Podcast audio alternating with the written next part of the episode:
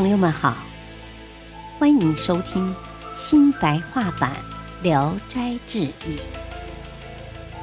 原著清代文学家、小说家蒲松龄，播讲汉乐，卷二，巧娘，第二集。妇联独自躺在床上琢磨，不知这药丸医治什么病症。睡到五更，刚刚醒过来的时候，觉得脐下有一股热气，直冲阴处，丢丢当当的，好像有个东西垂挂在大腿中间。自己一摸，已经是个发育健全的男子汉了，心里又惊又喜，好像得到了皇帝赏给的酒席一般。高兴极了。天刚蒙蒙亮，花姑就来了，把蒸饼送进他的屋里，嘱咐他耐心的坐着，把房门从外面锁上了。出来对巧娘说：“啊，郎君有送信的功劳，我要把他留在家里，招呼三娘回来，和他定为姊妹交情。”暂且把他锁在屋子里，免得别人厌烦。说完，就出门走了。妇联在屋子里绕来绕去，心里很无聊，时常靠近门缝，如同鸟儿在笼子里往外窥视。望见巧娘走过来，就想招呼她，说明自己的情况，又羞口难开，而没有招呼。延迟到半夜，华姑才把白衣女郎领回来，打开房门说：“哦，闷死郎君了！啊，三娘快来拜谢宋书人。”女郎羞答答的走过来，拉起衣襟向他施礼。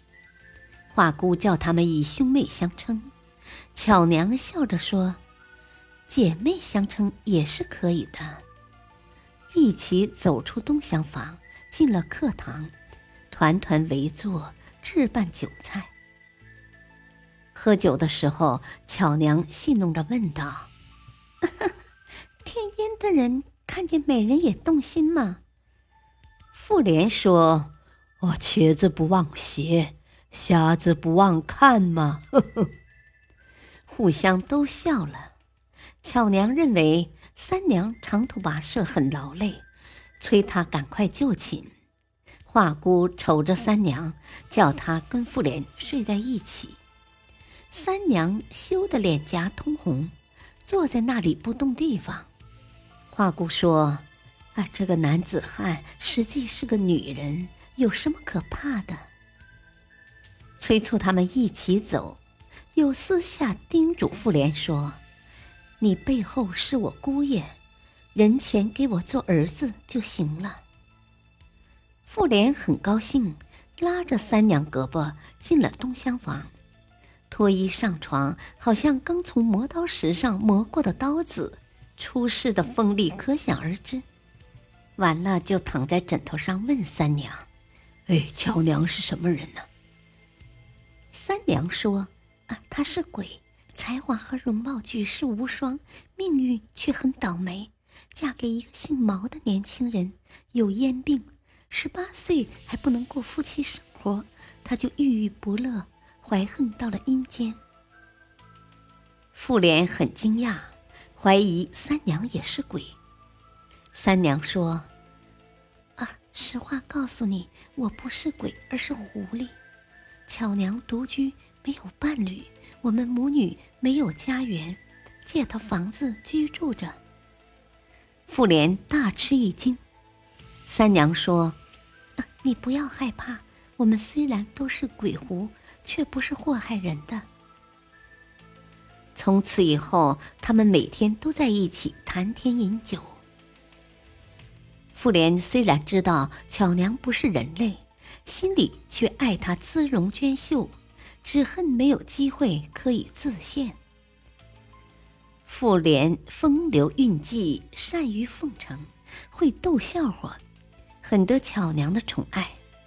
一天，华姑和三娘要到别的地方去，又把她锁在屋子里。她很烦闷，在屋子里转了一会儿圈子，就隔着房门呼唤巧娘。巧娘叫丫鬟试遍了所有的钥匙，才把锁头打开。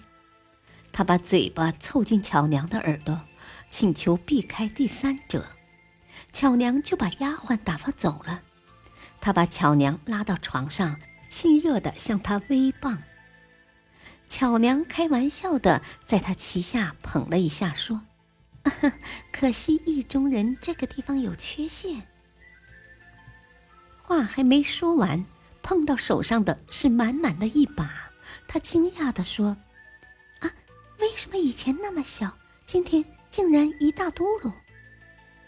妇联笑笑说：“哦，哦，从前他羞于见客，所以缩小了。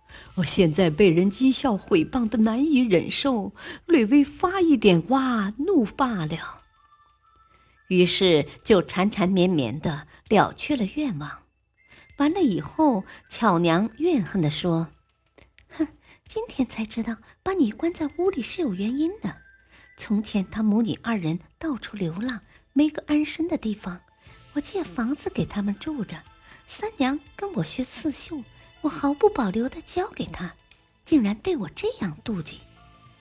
妇联劝解安慰她，并把华姑给她治病的事情对她讲了。巧娘心里始终藏着怨恨。妇联说：“啊，我们应该秘密往来。华姑对我的嘱咐很严格。”话还没说完，华姑推开房门进来了，两个人这才惊慌的爬起来。华姑瞪着眼睛问道：“哦，谁开的房门？”巧娘笑呵呵的迎上去，承认是她自己打开的。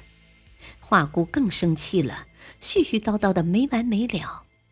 巧娘故意笑着说：“呵呵，你这老太太也实在令人可笑。”这个男子汉实际是个女人，能有什么作为呢？三娘看见母亲和巧娘苦苦的顶嘴，心里很不安，她就一个人两头进行调解，双方才压住火气，转怒为笑了。巧娘的言辞虽然愤慨激烈，但是从此以后却屈心的侍奉三娘。可是华姑却日夜提防他，两个人的感情不能自由舒展，只能眉目传情而已。感谢收听，下期播讲第三集。敬请收听，再会。